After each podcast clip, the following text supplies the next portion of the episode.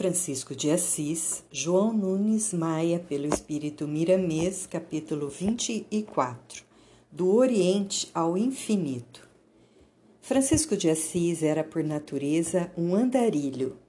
As condições de transporte da época não ofereciam meios de atravessar distâncias enormes em pouco tempo, e o sacrifício do físico exigia o peso de muito esforço. Mesmo assim, a brandura das suas conversações mostrava a todos quanto de amor ele possuía pelo próximo. Desfazia com amabilidade todo o ódio que porventura viesse ao seu encontro. Dava mais valor quando uma criatura dominava um instinto inferior do que as maiores conquistas do mundo em guerras fraticidas, mesmo que a justiça da terra marcasse o vencedor com todas as honras. Nunca impunha suas ideias que sempre eram iluminadas. Passava vivendo-as, esperando que somente Deus o ajudasse, se elas fossem verdadeiramente certas.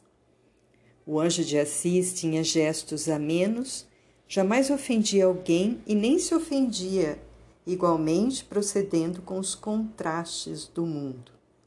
Era reto no pensar e no viver, sem a influência de correntes religiosas e políticas. Nem a argumentação persuasiva dos príncipes da Igreja, como tampouco as dos reis do Oriente, o convenciam da necessidade da conquista do Santo Sepulcro.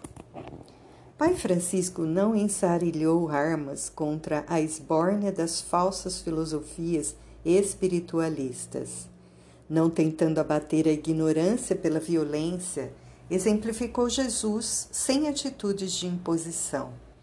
Vivia o amor para que o amor pudesse ser a vida dos outros.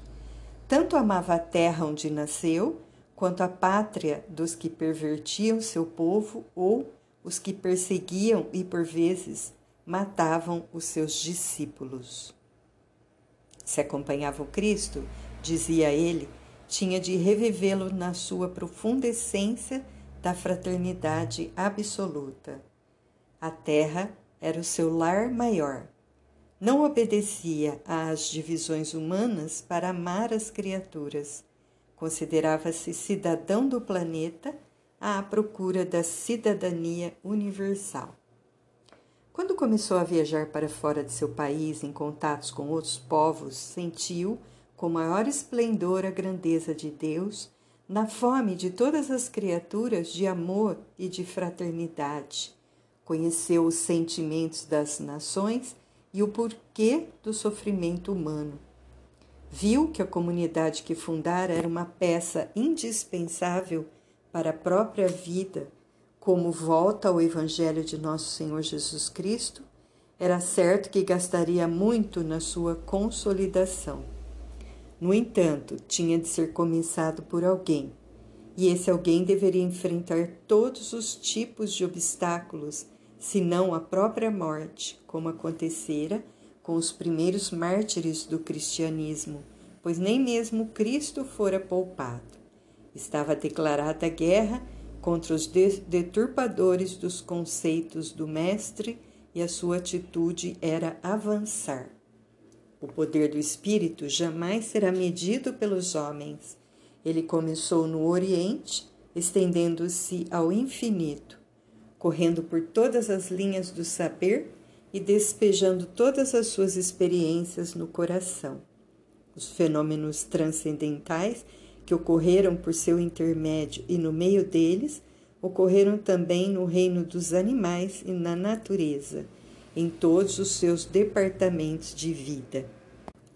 Certa feita, estando Francisco de Assis em peregrinação pela cidade de Gúbio, ao norte de Assis, soube que a população daquela região estava em desassossego, pois ali morava, nas encostas de determinados penhascos, um lobo feroz que já tinha devorado vários animais e mesmo algumas crianças.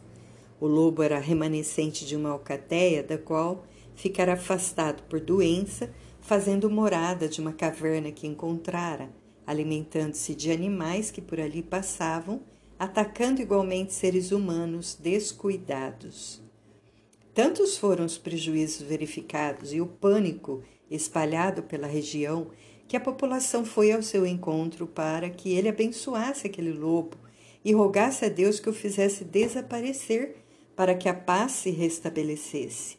As mães aflitas imploravam ao pai Francisco que tivesse piedade e as ajudasse, prometendo-lhe fazer qualquer penitência desde que se livrassem do perigoso animal.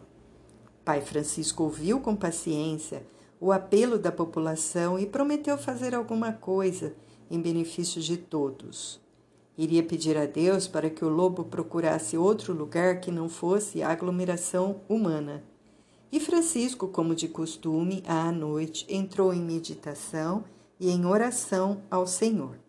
Nestas horas, os seus ouvidos sempre registravam coisas fora do comum dos homens, e foi o que ocorreu ao pedir a Deus nestes termos: Meu Deus, meu Senhor, permite que te peça algo, talvez inoportuno, mas que está na alma do povo por onde estamos passando e a quem queremos levar o Evangelho do teu Filho e nosso Mestre, que nos pede alguma coisa que lhe possa trazer a paz e a tranquilidade física. Que afaste, Senhor, o lobo que os ataca pois bem sabes que ele anda fazendo, matando animais e ferindo homens, amedrontando a população. Se for do teu agrado e se o merecermos, faz com que esse lobo saia desta região e procure outro lugar onde ele possa sentir-se melhor e os homens viverem em paz. Jesus, ajuda-nos a compreender as necessidades dos nossos semelhantes e fazer para eles alguma coisa. Maria, mãe de Jesus, cobre-nos a todos com teu manto de luz, confortando os nossos corações tribulados, mas que seja feita a vontade do Senhor e não a nossa. E no intervalo em que reinava o silêncio, Francisco, à espera de resposta, ouviu no fundo da alma um cântico a lhe responder o que deveria ser feito em um tom harmonioso e cheio de ternura. Francisco, ouve-me. O lobo tem o direito de ficar onde quer que seja, arriscando também a sua vida. Para onde devemos mandá-lo? Ele tem necessidade de algo que existe entre os homens. Esses não procuram melhoria no bem-estar e no convívio com irmãos da mesma e de outras raças? É, pois, um direito que assiste a quem vive, a qualquer criatura nascida de e por Deus. Como expulsar e sacrificar um animal somente para satisfazer pessoas, algumas sem piedade até para com os próprios semelhantes? O egoísmo dos homens é que os faz sofrer, não simples animais que pedem socorro com os recursos que possuem. Vai, Francisco, conversar com ele o lobo.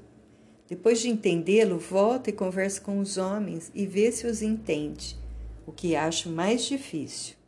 Procura fazer uma aliança entre um e outros para que os que sobre não para que os que sobre não falte a quem tem fome e que depois de amansada a fera não a maltratem, pois quase sempre depois da paz surge o abuso. O lobo tem fome, Francisco. Francisco despertou do êxtase e sentiu o drama do velho lobo e partiu para uma das gargantas do Monte Calvo, situado nos Apeninos. O grande animal, ao ouvir a voz cantante de um homem, saiu do seu esconderijo, talvez pensando em alimento e água, esquelético e meio fraco vidrou os olhos no pequeno homem de Deus e este lhe falou mansamente: Irmão Lobo, que a paz seja contigo, seja feita a vontade de Deus e não a nossa. Eu sou de paz. Venho pedir-te em nome de Deus e de Jesus que tenhas um pouco de confiança nos homens, porque nem todos são violentos. Muitos são bons e gostam de animais. Podes conviver em paz com eles e comer o mesmo que eles. Espero que me ouças. Peço-te para ir comigo até eles e lhes pedirei para te atender nas tuas necessidades. Eu também sou um animal. Nada tenho aqui para te dar a não ser o meu carinho, mas prometo que te darei a amizade de todos naquilo que possam te ofertar. As mães estão chorosas, temendo por seus filhos. Vem comigo, que serás compensado por Deus. O lobo, a essa altura, já estava deitado aos pés de Francisco, roçando seu longo pescoço nas pernas do seu protetor, submetendo-se com confiança. Este ajoelhou-se, pôs-lhe pôs as mãos sobre a atormentada cabeça e agradeceu a Deus pela nova amizade. Ao lado dos dois estava uma pequena falange de espíritos da natureza, alguns na forma de animais, festejando aquela aliança, no sentido de despertar nos homens o amor para com os animais e nestes o amor para com aqueles. O futuro nos promete que a cobra viverá em paz com o batráquio, o rato com o gato, o cão com o felino, o cordeiro com o lobo e que os homens viverão em paz com os próprios homens. Francisco olhou para o lobo e disse com piedade: Vamos, meu irmão, desçamos juntos para junto dos homens, pois somos todos filhos de Deus. Francisco seguiu na frente e o lobo o acompanhou com passadas lentas, mas sem perder o seu guia. Ao chegar ao lugarejo, o povo saiu às portas assombrado com o fenômeno Muitos já conheciam o feroz animal que naquele momento tornou-se um companheiro manso e obediente na sombra do santo. Esse assentou-se em um cepo ao lado de uma casa e o lobo aproximou-se de seu companheiro, que passava levemente a mão sobre o seu corpo descarnado, falando-lhe com serenidade: Irmão lobo, este lugar também é teu. Considera-te filho deste abençoado rebanho de ovelhas humanas que irão te tratar como se fosses filho. Nada vai te faltar, nem água, nem comida, nem o carinho de todos os irmãos em Cristo que aqui residem, e para tanto vamos de casa em casa confirmar o que desejamos. Se porventura tivesse de morder alguém aqui, faze isso comigo agora. Não deves trair o que combinamos, eu te peço. Jesus Cristo gosta muito de animais, tanto que preferiu nascer em uma estriparia a nascer em palácio. Ele poderia escolher o lugar que quisesse e buscou os animais. Isto é uma prova de amor por eles. As mãos do poverelo corriam no lombo do animal, inundadas de luz que só o amor pode fornecer, e os olhos do animal deram um sinal que somente os humanos podem dar o sinal das lágrimas, porque é mais fácil chorar do que sorrir. Francisco levantou-se, tornou a chamar seu companheiro e foi de porta em porta em nome de Deus e de Cristo, pedindo aos moradores para que não faltassem água e alimento para o lobo. E todos, vendo a mansidão do animal junto a Francisco, concordavam. O filho de Assis Ficou alguns dias na região até o povo acostumar-se com a convivência do animal e o lobo ficava de porta em porta, comendo e bebendo. Engordou, tomando outras feições, mas conservou-se sempre manso, uivava nas madrugadas, sentindo saudades do santo de Assis. No fim da sua vida, já suportava até pancadas por parte dos transeuntes ao tentar acompanhar algumas pessoas. Era mordido por cães agitados que percorriam a cidade e muitos deles tomavam a sua comida sem que ele se revoltasse com o fato. Nunca brigava com seus adversários e, por fim, já doente, não tinha forças para andar de casa em casa em busca de alimento. Acomodou-se em uma velha casa, onde mãos caridosas fizeram-lhe uma cama de palha que foi o seu leito de morte. Muitos moradores levavam para ele o que comer e beber, e em uma madrugada escutou-se o lobo uivar por ver na sua refina um frade a convidá-lo para um passeio. Quando fez força para levantar-se, o fez não com o corpo físico. Levantou-se no outro mundo em seu duplo etérico e acompanhou o frade, mostrando sua cauda, mostrando pela cauda a alegria que estava sentindo no coração. E desapareceram no infinito os dois filhos de Deus. Certa feita, Francisco chegou a Pádua, terra onde se radicou um dos grandes franciscanos, Antônio de Pádua, também ficou consagrado com o nome de Antônio de Lisboa, por ter nascido na capital lusitana. Francisco de Assis, com alguns dos seus discípulos, andava pela periferia de Pádua em uma tarde ensolarada, quando sentiu sede e saiu à procura de água no grande rio que corria próximo. Destacou uma folha de árvore, virando-a em forma de copo, e sorveu a água com prazer, agradecendo em voz alta por aquele líquido sagrado da natureza. Um pescador que pescava em, em local próximo ao que estavam os frades fisgou um peixe grande e, como já tinha ouvido a fama dos frades franciscanos, ofereceu-o a Francisco, que o recebeu ainda com vida. Beijou-o, pediu desculpas ao pescador e o devolveu às águas, dizendo: Vai, meu filho, que os teus irmãos te esperam. Vai na paz de Cristo, que todos temos direito à vida. Não tenho fome. Porque abusar da tua vida? Que Deus te acompanhe.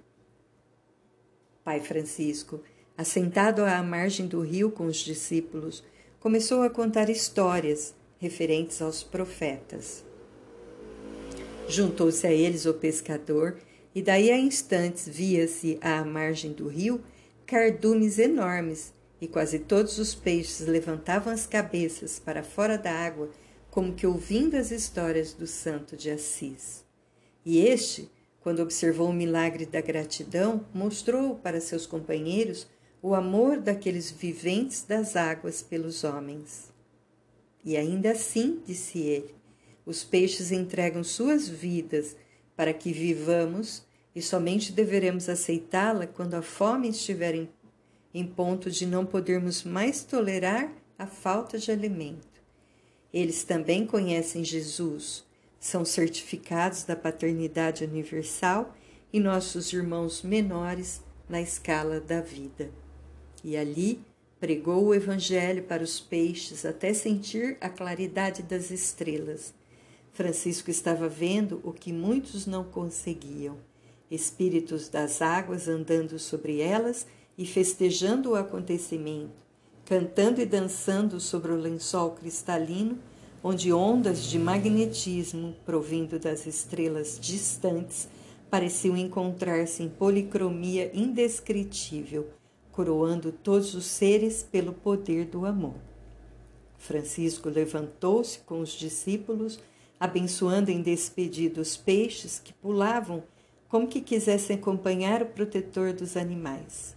Um espírito das águas, com porte de rainha, avançou em direção ao santo de Assis, beijou-lhe as vestes, deixando nelas um saldo de amor e gratidão na qualidade de perfume, cujo aroma inebriante todos sentiram. Esse aroma impregnou-se às vestes de todos por semanas a fio, como lembrança de uma festa diferente uma festa de amor em plena natureza. Francisco de Assis nunca permanecia em descanso prolongado. Onde quer que estivesse, aproveitava o tempo para algum serviço de Deus. Quando de uma de suas idas à cidade eterna, em uma de suas andanças pela grande metrópole, dirigiu-se a uma grande feira de frutos, comestíveis e trabalhos manuais muito em voga na época. Os mercadores, ao vê-lo, pois a sua fama de santo já tinha corrido mundo, gritaram chamando: Pai Francisco, por favor, fala para nós alguma coisa que nos sirva para a vida. Fala sobre o que for melhor para nós, que vivemos toda a vida no comércio. Aproximando-se, Francisco abraçou a todos com carinho e amor passou os olhos nos feirantes que o circundavam satisfeitos e falou com ênfase e bondade: Meus filhos, no ato de comprar ou vender, não esqueçais o sorriso, pois ele é o prêmio da vida para a vida de todos. E sorrindo, despediu-se dos feirantes, deixando a sua paz para a paz de todos. Francisco peregrinava com um punhado de discípulos por Espoleto, Terne, Riete e Áquila. Trazia no coração a necessidade de integração com a natureza, de amar não somente os semelhantes, como assevera o Evangelho, também tinha fome de amar tudo que manifestasse a vida e palpitasse a presença de Deus. Eram de grande valia para ele as oportunidades de expandir o seu amor por alguma coisa ou por algum vivente, fosse qual fosse a sua natureza. Sabia a combinar a sua condição com aquelas dos quais com ele participavam na linha do progresso espiritual. Tinha razões para isso, por encontrar na vida do Divino Mestre quadros que o levavam ao amor mais puro e universal. Tinha na feição de Maria, mãe de Jesus, a segurança do seu coração e a disciplina dos seus mais arrojados sentimentos. Orava sempre à Mãe Divina, pedindo a ela as bênçãos para os seus caminhos, tendo-a como sua própria mãe, reconhecendo sua mãe carnal como irmã em caminho. Nunca se esquecia de Jarla e Fole nas suas orações e sempre que voltava a Assis, procurava o seu antigo lar para manifestar seu carinho à família.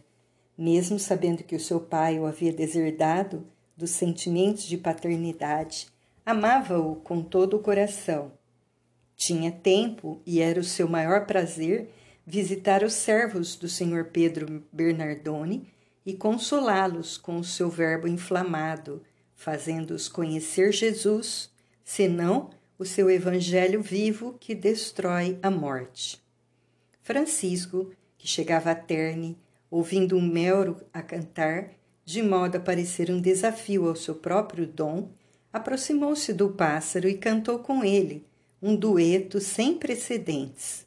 Francisco e o pássaro cantaram a duas vozes, e passado longo tempo naquela arte, o poeta humano, não suportando o ritmo da ave cantora, pediu para parar. O pássaro deu umas voltas em torno do seu companheiro, desdobrou-se em uma sinfonia estridente e desapareceu como por encanto em uma grande extensão de árvores próximas. Com mais alguns quilômetros de caminhada, Francisco deparou com uma multidão de peregrinos que vinha ao seu encontro. Francisco, emocionado com tanta gente, ansiosa pela sua palavra na palavra de Cristo, começou a pregar o Evangelho. Em dado momento, Homero regressou, dirigindo um bando da mesma espécie, milhares de pássaros, todos cantando e voando em torno da multidão, ficando a voz de Francisco abafada pela cantoria.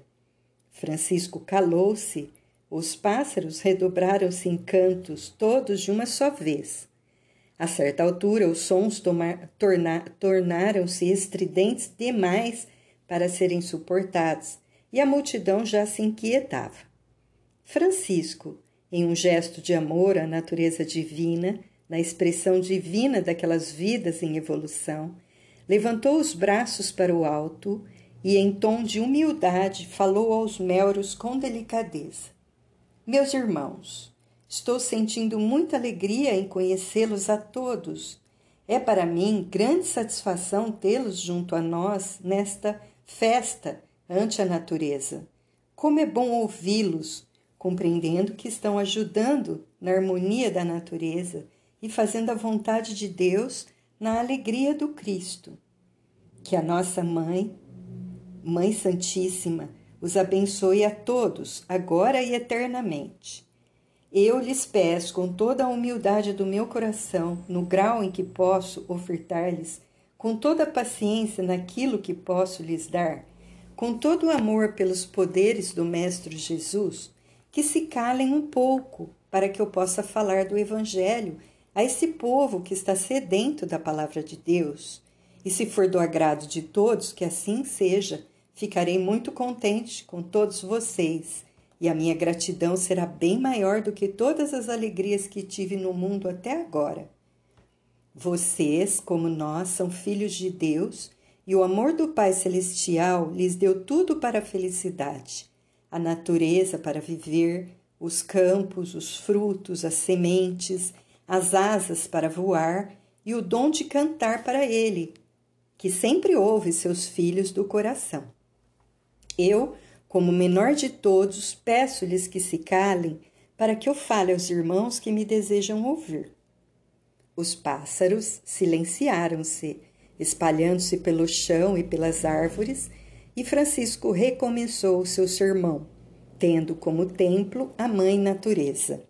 Discorreu sobre a vida do Cristo, no anúncio dos velhos profetas, sobre a missão de Moisés e os trabalhos dos discípulos de Nosso Senhor, recordou a renúncia dos companheiros do Divino Amigo e o sacrifício de muito deles, muitos deles, a morte de inúmeros seguidores do Evangelho no Coliseu de Roma e em praças públicas, e do sangue que foi derramado como cântico de louvor à vida, que não tem fronteiras e continua em todos os rumos.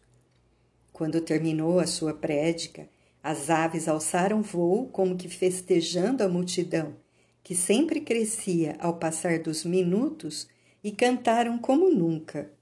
Francisco observou, em torno dos pássaros, luzes que se intercruzavam naquele ambiente livre da vida simples e formosa. Entidades espirituais com mãos entrelaçadas cantavam hosanas ao Criador, umas apresentando a forma de pássaros dourados que, ao farfalhar das asas, desprendiam claridades benfeitoras em forma de essências em direção aos homens que ouviam Francisco, que, abençoando a todos, em êxtase de emoção, disse com dignidade: Meu Deus, como é belo ver o que se esconde por trás da ignorância. Como é lindo sentir o que se encontra depois do ódio.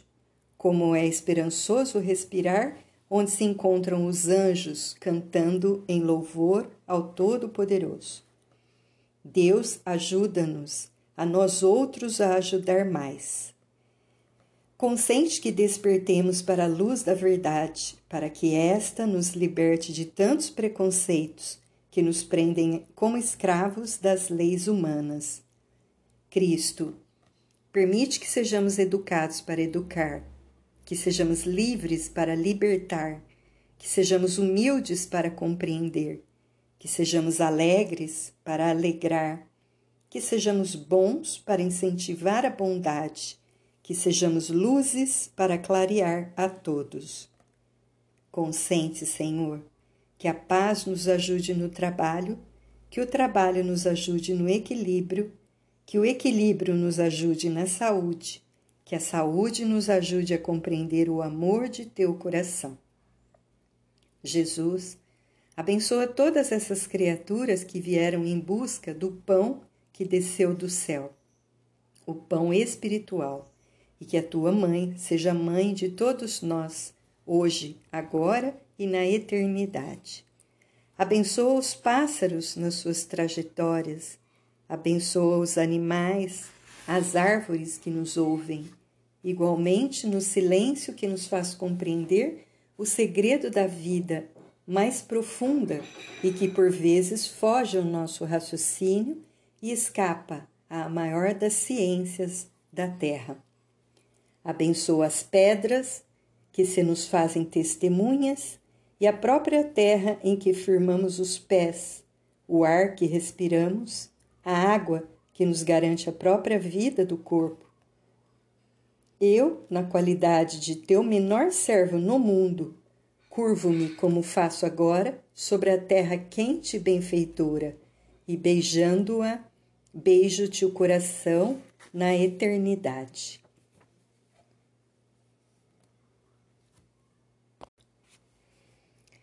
Pai Francisco lembrou-se do pedido de Inocêncio III para que fosse a uma das cruzadas. Fosse qual fosse o seu interesse, ele, Francisco, tinha diretrizes marcadas na própria consciência sobre o que deveria fazer, em consonância com o Evangelho de nosso Senhor Jesus Cristo. Pela certeza absoluta de que somente o Evangelho poderia trazer a paz nos corações dos povos, tornou-se o elo de ligação da luz nas trevas e era o ponto de onde a alma em atraso poderia começar a sua jornada de educação individual. Com a sua corte de discípulos, partiu de Porciúncula para o porto marítimo de Ancona, onde deveria tomar o navio para o Oriente.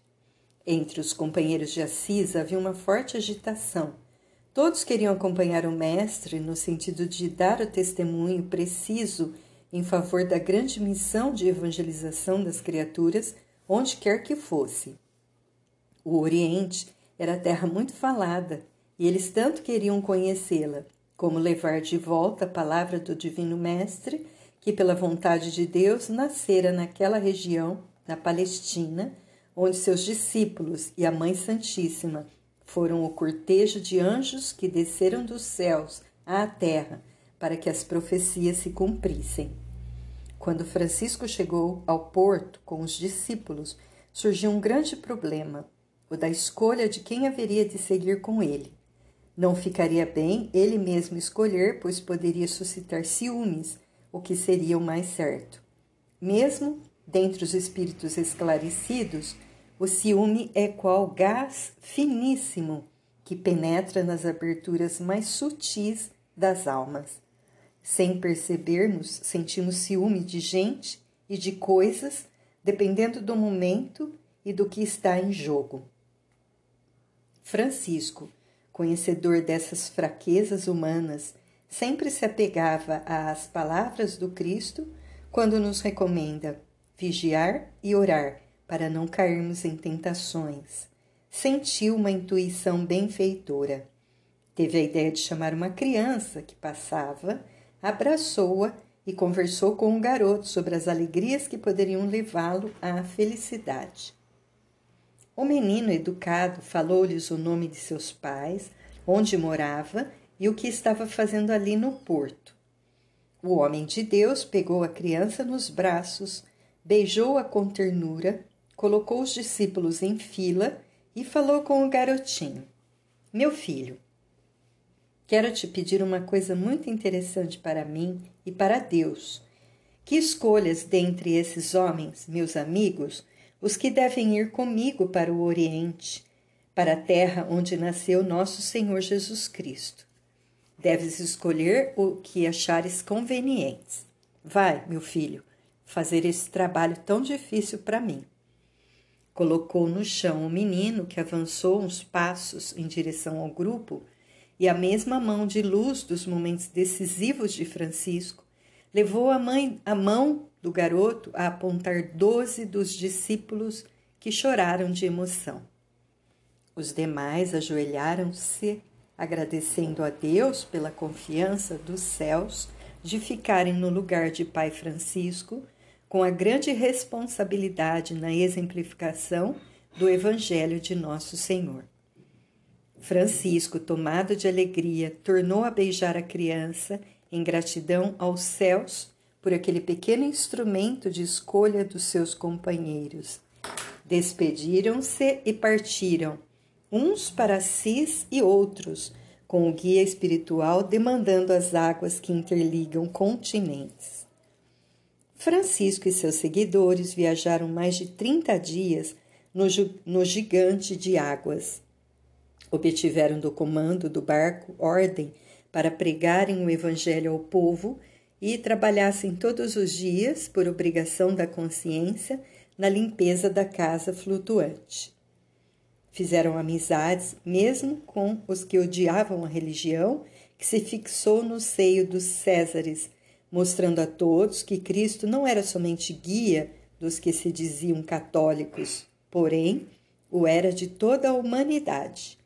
Não era pastor interessado em separações humanas, era sim a personificação do amor que se irradia em todas as direções do universo.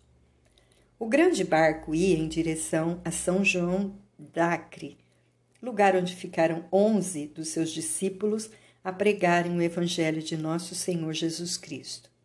Ele e mais um dos seus amigos do coração seguiram para o Egito. Em Damieta encontraram os soldados da Quinta Cruzada, do qual faziam parte homens, mulheres e crianças, em uma verdadeira desorientação de comando. Francisco, quando viu aquilo, sentiu o pulsar das ideias, procurou o comando e pediu para que eles voltassem. A cruzada não tinha sentido nem condição de avançar, principalmente naquele momento em que iria conversar com o sultão Camel e tentar interferir nos seus conceitos sobre o Santo Sepulcro. Infelizmente, o frade do Cristo não foi ouvido e a cruzada foi totalmente destruída, derrotada e espezinhada. Morreram milhares de criaturas que derramaram o sangue em troca da defesa do Santo Sepulcro, onde não existiam nem as ideias de Jesus. O sultão já tinha mandado cortar o pescoço de vários discípulos de Francisco para que o povo sentisse a sua força e o seu poder. Era uma guerra obsessiva, movida por espíritos ignorantes, tanto de um lado quanto do outro. Francisco nunca apoiou guerras, jamais pegou em armas para matar, e o seu instrumento de guerra era a palavra. O seu quartel-general era Cristo e a sua defesa era o Evangelho no coração. Se tivesse de dar algum direito a alguém, daria aos muçulmanos, porque eram suas as terras invadidas e eram ignorantes acerca do Evangelho que ilumina. A herança deixada para a Igreja Católica Apostólica Romana era a herança moral de Nosso Senhor, e a defesa que ela, a Igreja, deveria fazer era dessa moral, mas com o exemplo da própria conduta e não investindo sobre os direitos dos outros. Dentro de uma religião de amor não pode existir imposição de conceitos, nem totalitarismo de ideias. Francisco foi o exemplo máximo do amor dentro de um mínimo de compreensão e ele era consciente, mais que todos, porque estava lutando e qual a finalidade da sua luta. Os frutos dos concílios feitos em nome de Deus e de Cristo eram quase sempre para estabelecer ordens de vingança, manter a prepotência e matar quem não pensasse como os representantes da igreja autoritária. Quem fazia essas leis eram homens de grande inteligência e de vasta experiência no campo da teologia. Francisco era só, mas só com Deus. A graça de Deus dera-lhe uma multidão na mesma sintonia do amor para acompanhá-lo. Entregando a vida, se fosse pedida, para que a verdade tivesse condições de libertar as criaturas tocadas pelas emoções dos seus ideais. Deus é Deus de todos que são seus filhos. Por que investir uns contra os outros? De que lado estaria ele se seu amor se dividisse como o sol e a chuva? O Cristo veio como agente direto do Senhor para fazer os homens compreenderem a intensidade dos direitos de cada um na grande fraternidade cósmica. Francisco via e sentia a presença da morte a rondar os guerreiros por todos os lados. Estava com a bandeira de paz em meio de uma guerra que, sabia ele, era um escândalo. No entanto, Jesus já dizia que era necessário o escândalo, mas ai daquele que escandalizasse. A comunidade franciscana já compreendia e tinha certo domínio sobre as forças inferiores alcançado no exercício das virtudes evangélicas. Francisco obteve permissão dos dirigentes católicos para atravessar as fronteiras onde os inimigos eram implacáveis. Os sarracenos, na fúria do ódio contra os cristãos, destruíam-nos como animais. Não tinham o menor respeito pelo ser humano, mormente aqueles que não fossem de sua religião. Os sentimentos atravessam o tempo no mesmo nível de ferocidade. Nos seios das religiões, e o espírito atrasado, se fosse levado para planos superiores, é de conceito comum que ele lá seria o que é. Ele, para onde for, carrega sua inferioridade. E a alma iluminada certamente não foge à mesma lei. Francisco de Assis teve desassombro de ir ao encontro do sultão Meleque El Camel com um dos seus discípulos pela autoridade que o amor lhe conferia. Era verdadeiramente um instrumento do amor. Os seus sentimentos eram como pistilos e sua inteligência estames da vida, que o tempo se encarrega de fecundar na consciência. E eis que a alma, enriquecida nessa simbiose divina, levanta todas as forças para Deus como mãos espirituais, e o Verbo executa outra dinâmica de sons. Neste arrojo de elevação dá para entender que existe a felicidade Existe a felicidade, e quem respira neste ambiente, como os santos sabem fazer, desperta para a realidade de Deus, porque começa a conhecer a verdade e ela a libertar as criaturas. Francisco era por excelência o medianeiro do Cristo. Deixava na sua ternura incomparável transparecer a própria afeição do Mestre. O sultão foi avisado de que dois frades desejavam falar-lhe sobre a paz e que um deles era Francisco de Assis, famoso cristão que viera da Itália, se não de Roma, para encontrar-se com Sua Alteza. Camel, no momento, teve ímpetos de prendê-los. No entanto, a ideia foi fugindo de sua agitada mente e fê-los entrar em sua luxuosa tenda, onde musculosos servidores estavam de guarda. Francisco era o Evangelho do Cristo e o sultão era no todo as ideias de Maomé, onde reinava o Alcorão. Quando Francisco entrou, juntamente com seu discípulo Iluminato, conduzido por guardas sarracenos, e o sultão pôs a vista nos dois homens simples, pés descalços e túnicas rotas, este explodiu em estrondosa gargalhada que quase o sufoca em excesso de riso, e falou impetuosamente: O que esses dois mendigos querem comigo?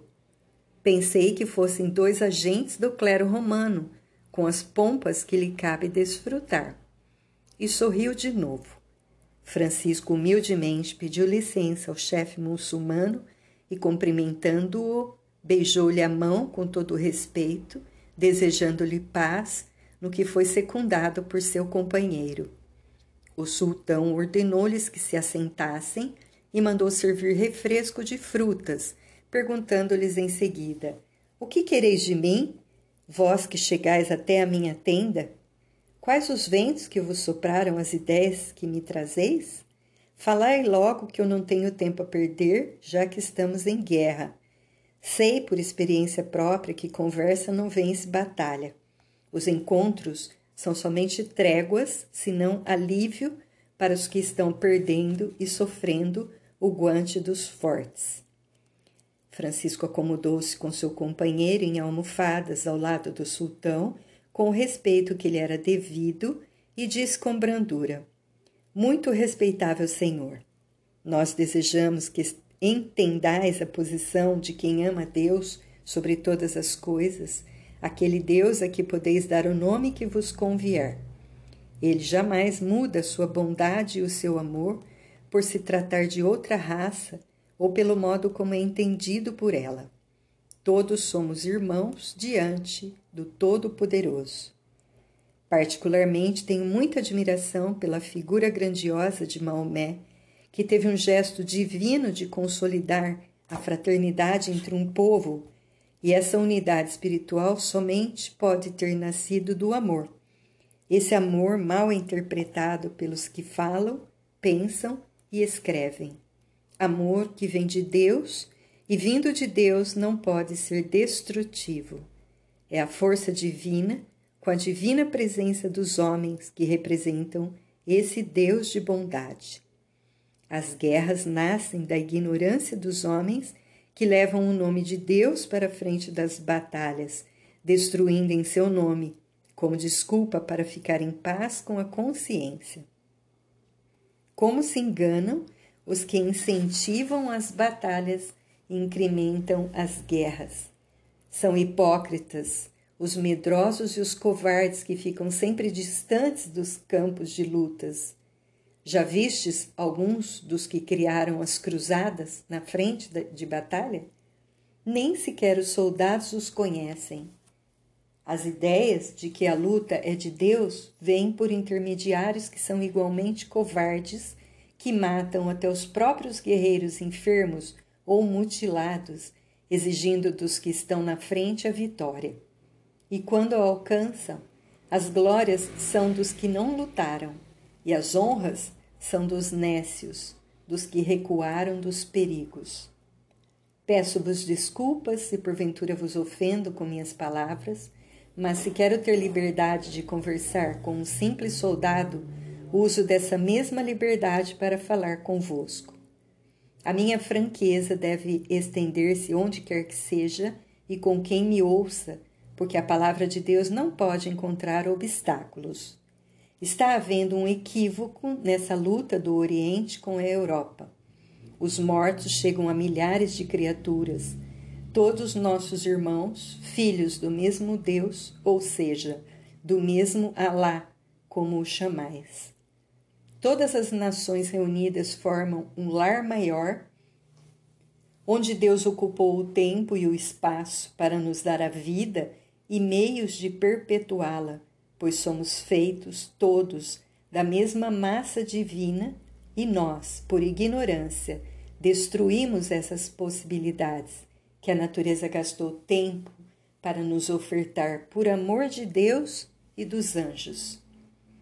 Que diríeis se fosse preciso matar todos os vossos filhos e irmãos em vosso lar? Qual a vossa opinião a respeito?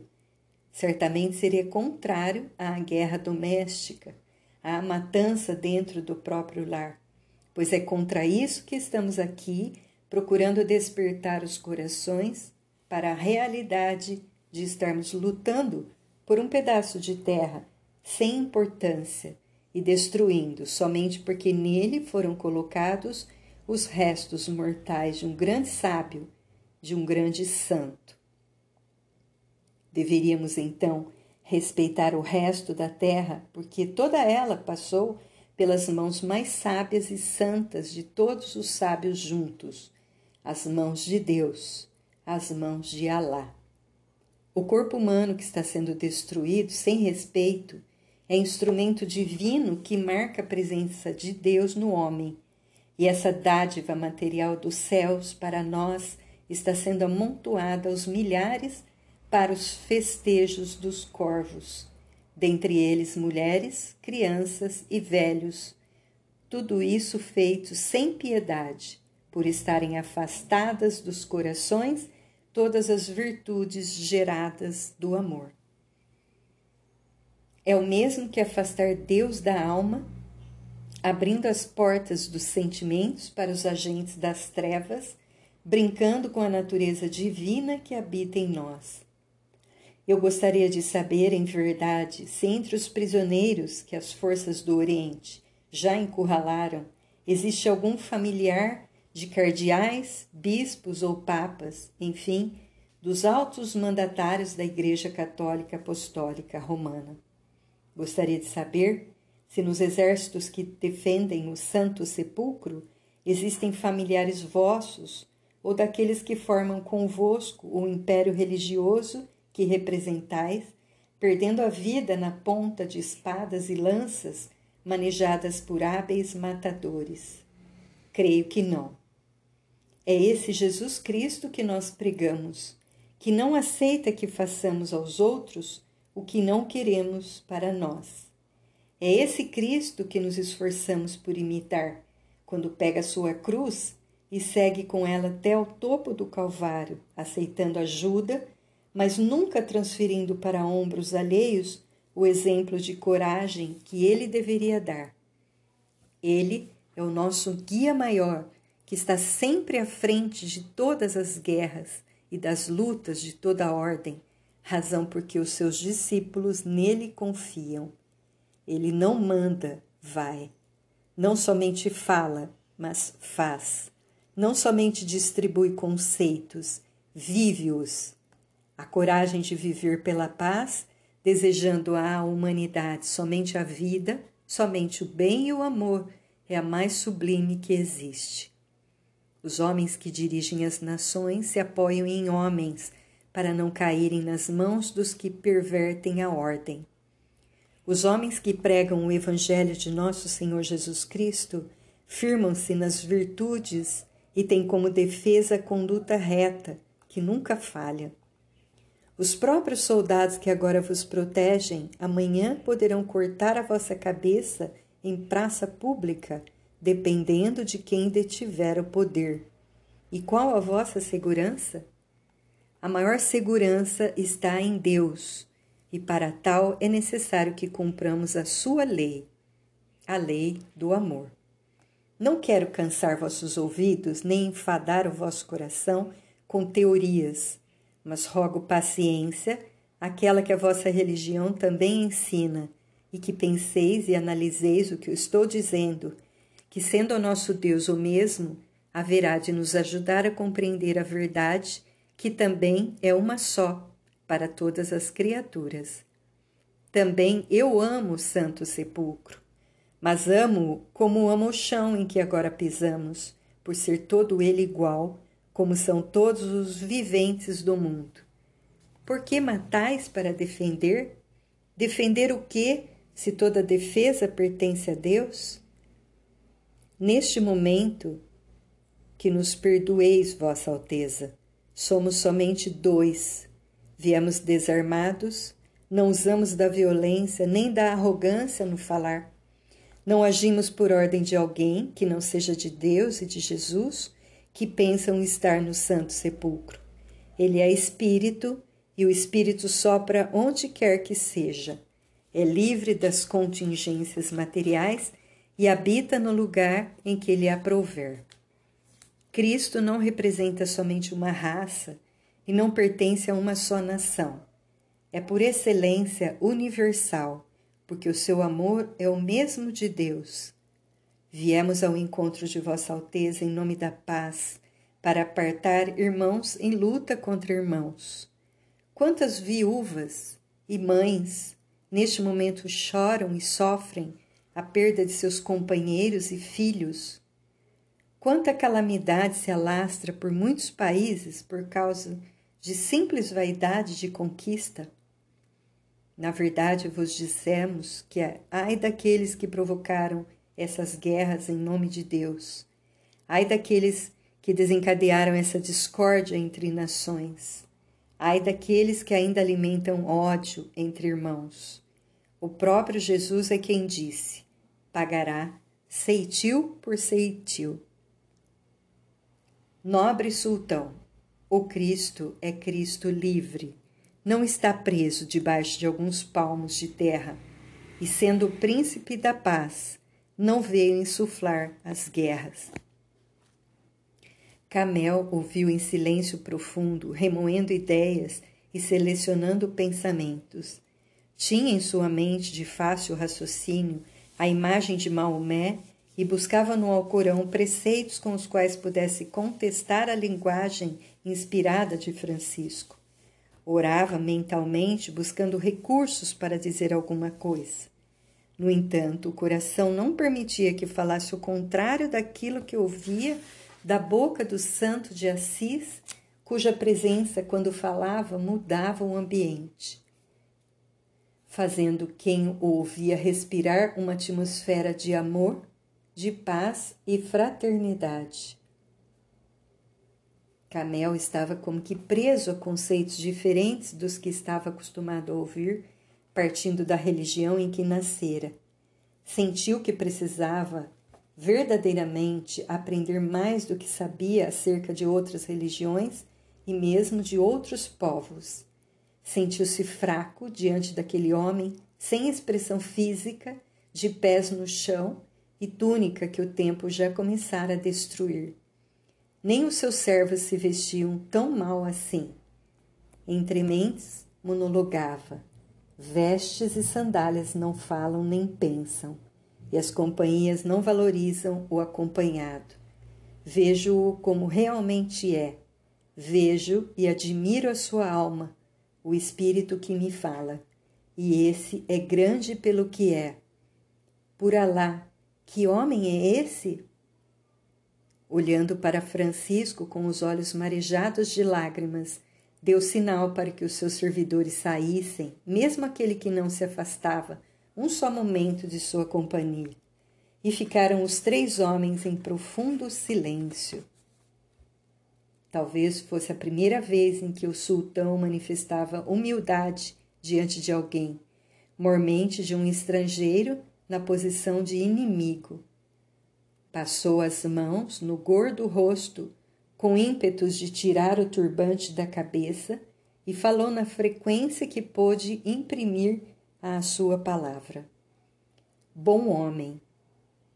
A força religiosa que me sustenta o coração parece ter anulado o meu raciocínio, e como não encontro pessoas como tu, que falam o que pensam, na inspiração que lhes cabe, pela meditação que o seu Deus que o seu Deus sente bem em lhes falar, fico isolado de outras ideias de Alá.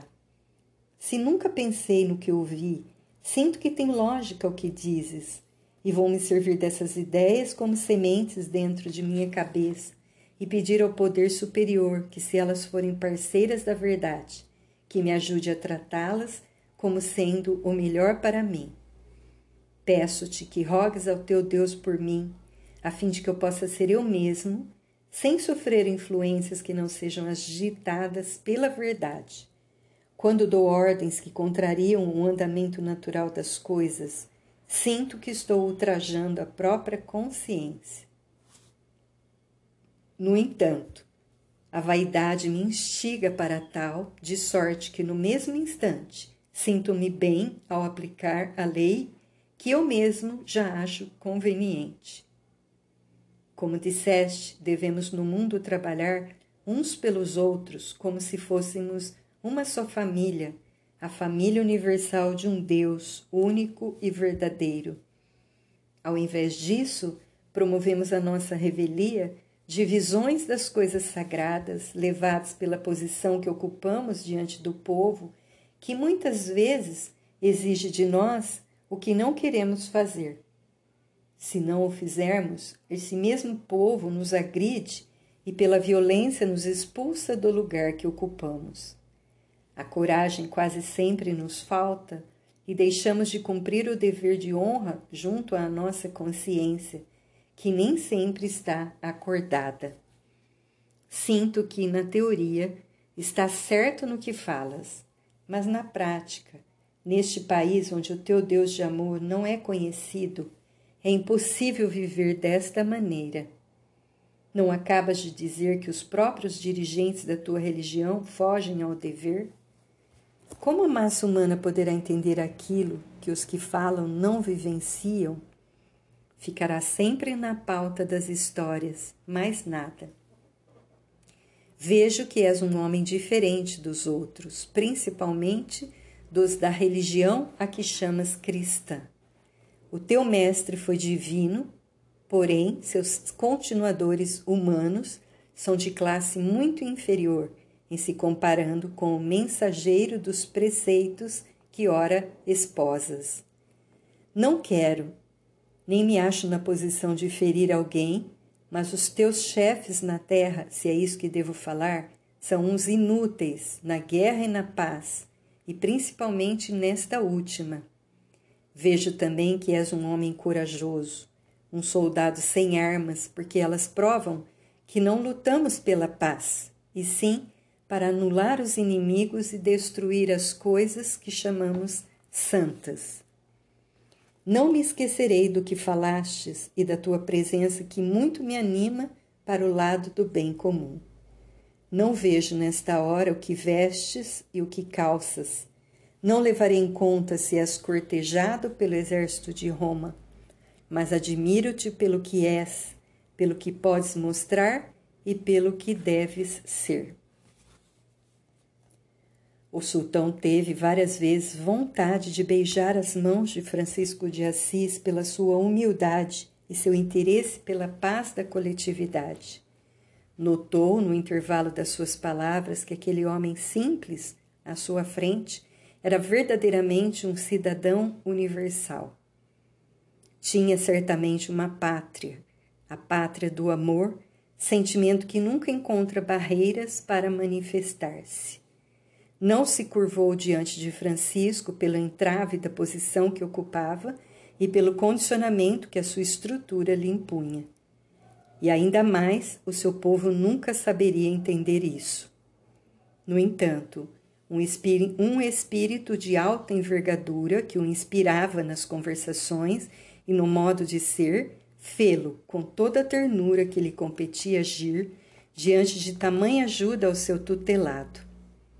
Esse espírito era Maomé, que com todo o seu acervo de qualidades conquistadas na lavoura do tempo, beijou as mãos de Francisco, segredando em seus ouvidos psíquicos. Caro companheiro em Jesus Cristo, quero-te, com o mesmo amor que dispensas aos outros na linha de trabalhos que empreendestes diante da calamitosa situação em que se encontra o mundo, nas investidas que as sombras incentivam, como as cruzadas e os tribunais do Santo Ofício. Aquele que abraçaste como teu mestre, também o tenho como guia espiritual. Foi sob as suas bênçãos que tive oportunidade de formar um agrupamento com ideias renovadas, diferentes dos velhos preceitos que escravizam as almas, sem lhes dar direitos que lhes pertencem como seres humanos, filhos do mesmo Pai Celestial. Na época em que vesti um corpo de carne, também fiz guerra e venci. Fiz uma peregrinação à Meca e pressionei a massa para a crença que formulara, donde saiu o Alcorão, escrito em couro de animais por processos que a humanidade deverá conhecer no futuro. Cometi muitos erros e procuro repará-los por meio que nesse momento observas de induzir as criaturas que no momento ocupam lugares de destaque, representando um Maomé que alimenta outras ideias. Um Maomé que procura o Cristo como sendo o sol que nunca se apaga no turbilhão da vida humana e espiritual. Agradeço-te pelo que fazes por este sultão.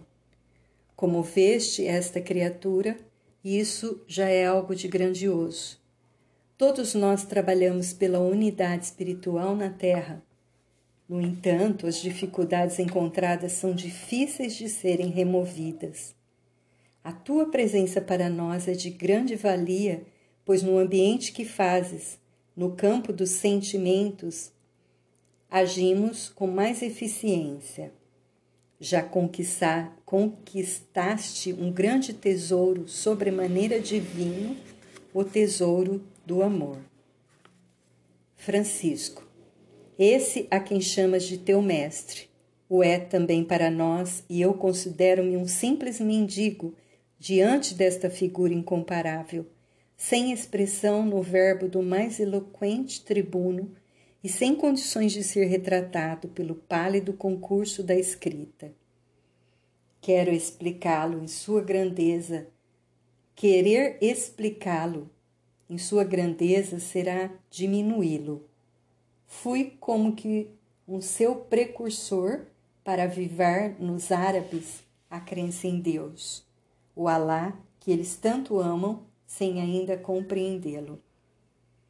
A massa não pode, por enquanto, conhecer a verdade do modo pelo qual nós a conhecemos.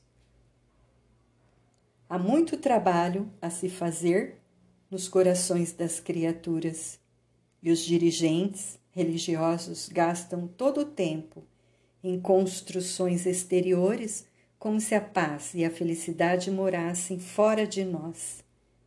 Eu te compreendo como me compreendes no alto sentido do amor universal. Por último, quero agradecer-te pelo que fazes a este que estimo e ajudo na sequência da minha missão, que só terminará quando terminar o ódio entre as raças e castas. Que Deus nos ampare.